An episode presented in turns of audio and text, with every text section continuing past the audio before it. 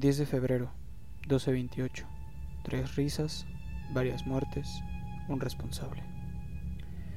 Uno de los placeres más grandes en la vida, más grande que comer, incluso más orgásmico que defecar, es dormir. Hallarse en el estado de reposo que consiste en la inacción o suspensión de los sentidos y de todo movimiento voluntario es sin duda la acción que más del 50% de los humanos disfruta hacer. Y no solo en la noche, las pequeñas siestas relajantes después de la escuela, unos 5 minutitos en tu cubículo de trabajo, un 20 después de comer aplica con el mal del puerco. Ah, dormir. Nada te lo impide nadie te detiene. Solo que seas un huevón y lo hagas todo el día. Si no es así, nadie puede quitarte esa tranquilidad. Bueno, hay algo. Las pesadillas. Simplemente un mal sueño que produce fuertes sensaciones de miedo, terror, angustia, ansiedad, le quita el sueño a muchos. Serpientes, payasos y un sinfín de pesadillas que tu cabeza crea con base en lo observado en tu día a día. Y listo. Pero existe algo o alguien que no causa miedo, terror, mucho menos angustia. Es alguien que disfruta del sufrimiento, se alimenta de él, le apasiona, lo hace sonreír de una manera tan exorbitante, le crea un éxtasis en el cuerpo que lo nutre, una excitación, un deseo, un gusto. El sueño parece vivido y real y es muy angustiante a menudo se vuelve más inquietante a medida que se desarrolla. Por lo general, la trama del sueño está relacionada con amenazas a la seguridad e integridad de la persona a la que decide atormentar. Sonrisas. Es el nombre que decidió ponerle un psicólogo local a este ente que atemorizaba más de una persona. Una mañana normal para Eduardo Ramírez, psicólogo prestigioso y amante de su trabajo, no hace otra cosa más que dar terapia todo el día de 8 de la mañana a 8 de la noche. Un apasionado por la psicología y ver bien a las personas, sanarlas, ayudarlas, buscar un cambio en ellas en menos de seis meses. No le gustaba abusar de la gente sacándoles dinero por tres o cuatro años, y se esmeraba por una pronta recuperación. Una tarde acudió una maestra de la preparatoria del estado con el psicólogo. Una vez que se sentó y tenía de frente a Eduardo, contó un hecho, el cual si no hubiera vivido, no lo hubiera creído.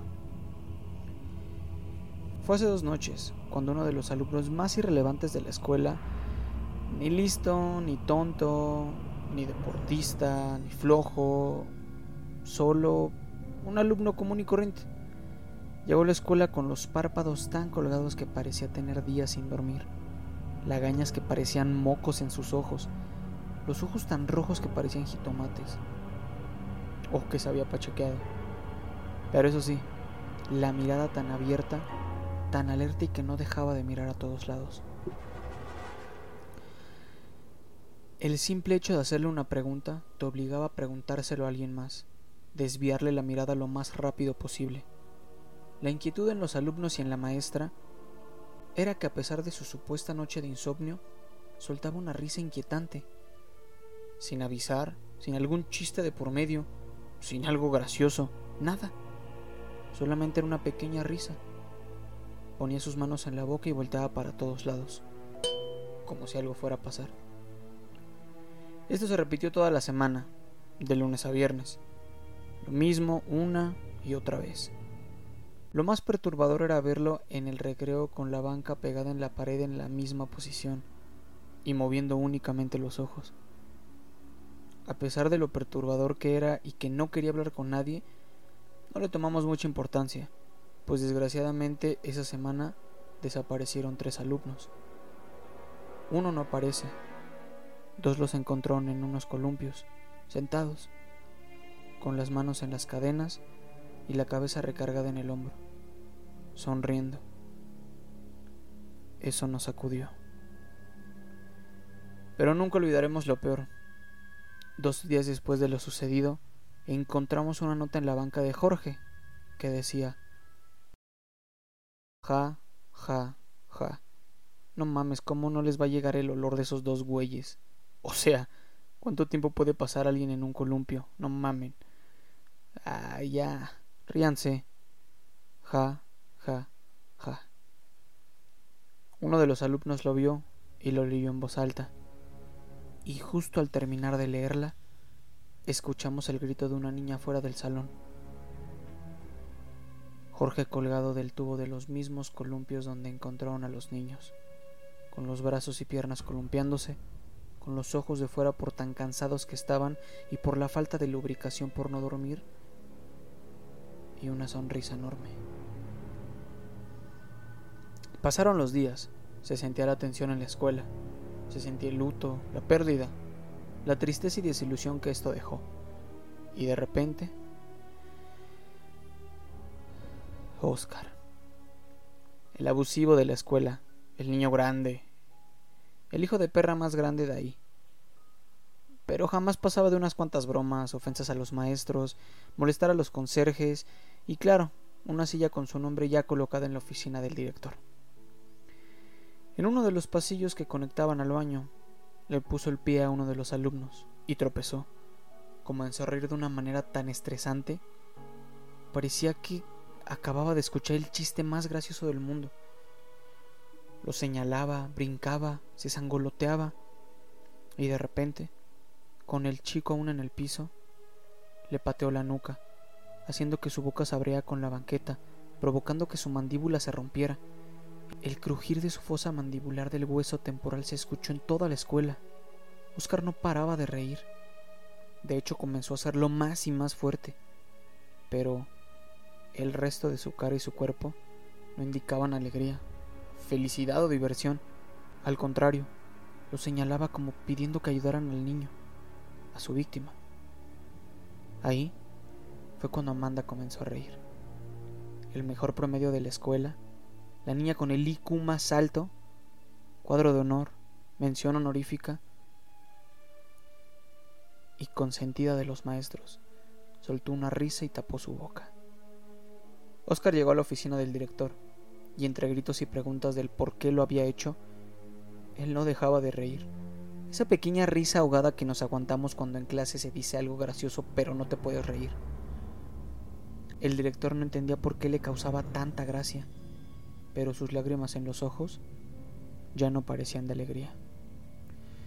Amanda sufría desde hace tres años maltratos y bromas de dos chicas de la escuela, se encargaban de hacerla menos con comentarios, bromas y cientos de cosas y chismes que inventaban en los baños. Después de dos meses de la expulsión de Oscar por la mandíbula rota del joven, la desaparición de otro y el suicidio que provocó, la escuela comenzó a duplicar la seguridad.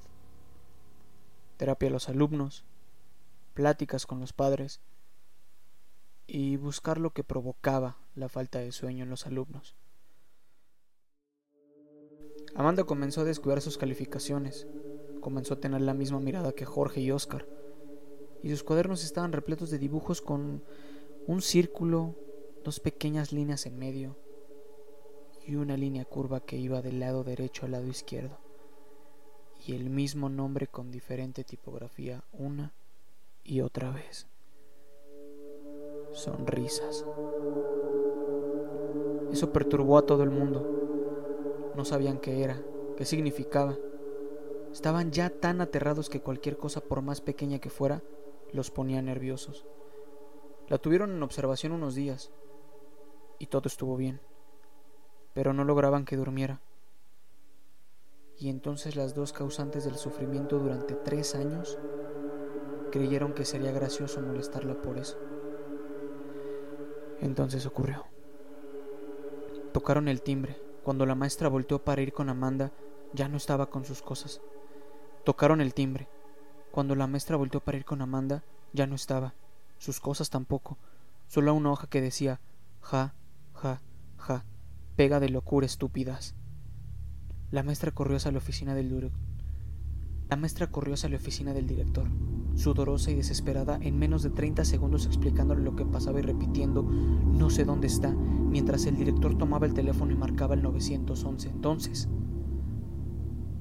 dos gritos del estacionamiento hicieron que salieran corriendo y encontraran a las dos chicas, una arriba de su auto con el pie amarrado con cinta negra ligeramente apretando el freno, las dos manos atadas al volante el cabello de las dos pegadas con cola loca, y mientras el auto iba en bajada, la otra chica intentaba caminar y arrancar el cabello para despegarlo, pero en su intento nulo por hacerlo, poco a poco se veían las gotas de sangre que resbalaban desde el cuero cabelludo. Amanda solo reía y reía y reía. No paraba de agarrarse la cabeza y voltear a todos lados como pidiendo ayuda. Desesperada pero con una gran sonrisa en la cara. Mientras reía volteaba a ver a sus compañeros repetía, esto, ja, ja, esto le encanta, ja, ja. Y exactamente a 10 metros de que el director pudiera detener el auto, bastó con empujar por la espalda a la chica fuera del auto para que su cabello quedara colgando como peluca del cabello de su amiga. La chica quedó en el piso con la capa corna expuesta. Eduardo bajó su libreta y, después de un silencio incómodo, le dijo a la maestra que lamentaba mucho lo sucedido, pero que no era la primera vez que escuchaba de sonrisas. Sonrisas. Es un ente que entra en los sueños de la gente y les muestra exactamente lo que quiere que hagan. Se los muestra como algo gracioso, chusco, pero una vez que se vuelve real, se vuelve inútil el intento de evadirlo, de evitarlo.